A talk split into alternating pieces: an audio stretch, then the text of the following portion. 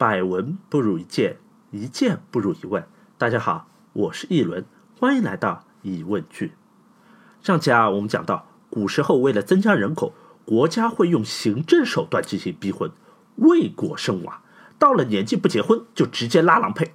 当然了，现在拉郎配是不行了，各种隐性的逼婚手法是层出不穷。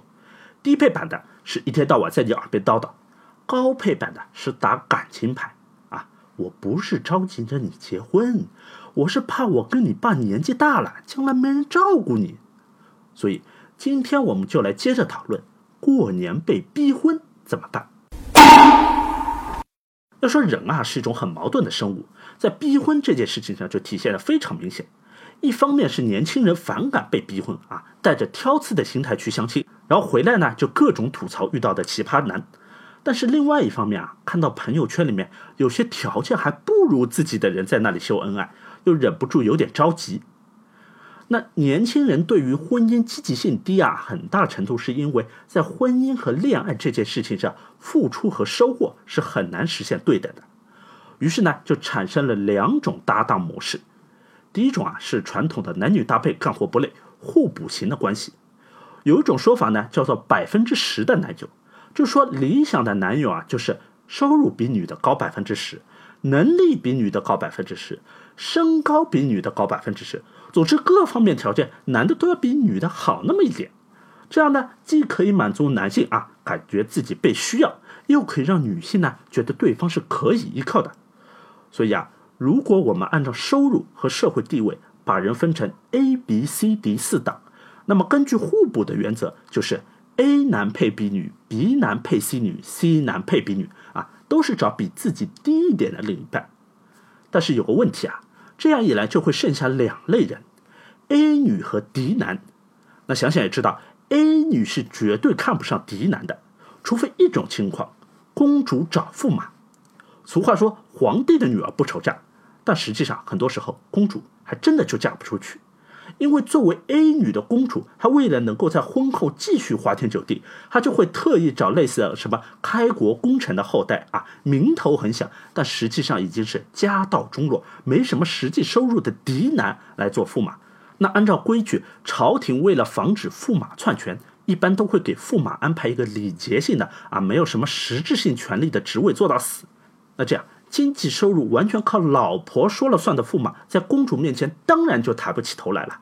所以，一般只要希望在政治上有所发展的男青年都不会想要去找公主。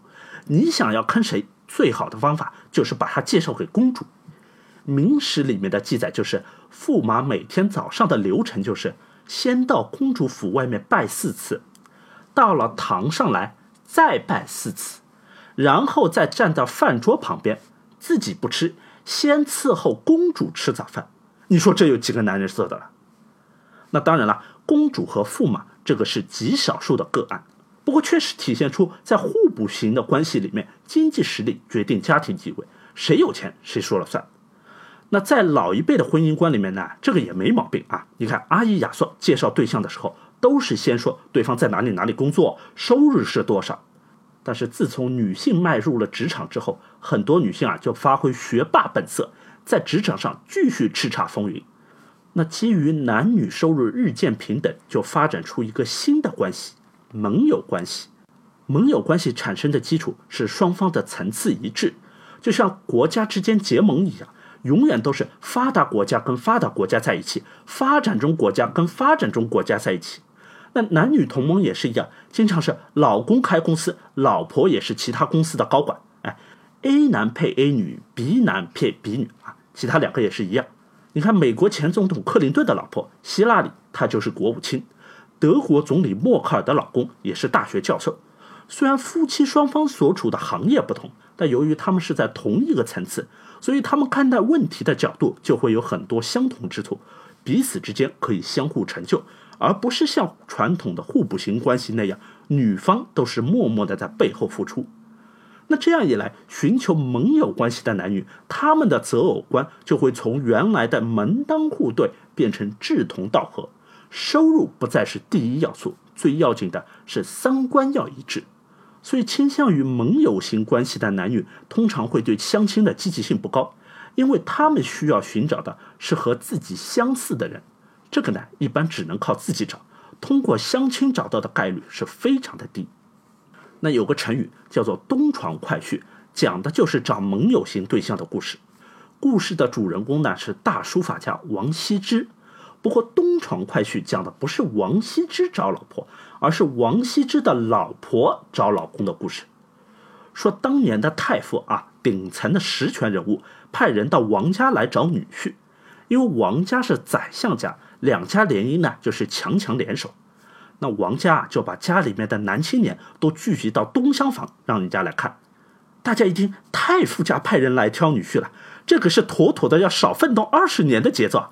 一个个的都开始装了啊，穿的是一本正经的，有的呢吟诗作赋，有的呢弹琴作画。啊，要知道当时王家是住在南京，中国有名的四大火炉之一，夏天啊是热的不得了啊，装一下也挺不容易的。那看的人啊，回去之后就报告太傅，说王家诸郎一皆可嘉，闻来密续闲自矜持，唯有一郎在床上袒腹卧，如不闻。就说王家的小伙子啊都不错，听说太傅家来挑女婿呢，都表现得特矜持，只有一个人露着个肚子躺在床上睡觉，就跟没听到一样。太傅当场拍板，就是他了。相信大家都听得出来，太傅之所以这么快拍板的原因，这是因为在关键时刻，这么多人里面，就王羲之他一个人不装。保持本色，说明这个人胸有城府，是一匹黑马。而且太傅家的女儿也是个很有想法的人，所以他们两个人在一起应该比较合适。那由于当时王羲之是躺在东厢房的床上，所以这个成语就叫做“东床快婿”。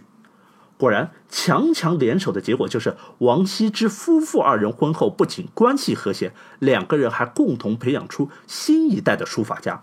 王献之，后来人家就把王家父子二人并称二王。那在清朝的时候，乾隆就把他在故宫养心殿的书房命名为三希堂，里面就挂了三幅书法作品，其中有两幅就是二王的作品：王羲之的《快雪时晴帖》和王献之的《中秋帖》。好了，关于逼婚的话题啊，就讲到这里了。那从互补型的关系逐渐发展到盟友型的关系，这个变化可以看得出，现代的社会是在不断的发生分层。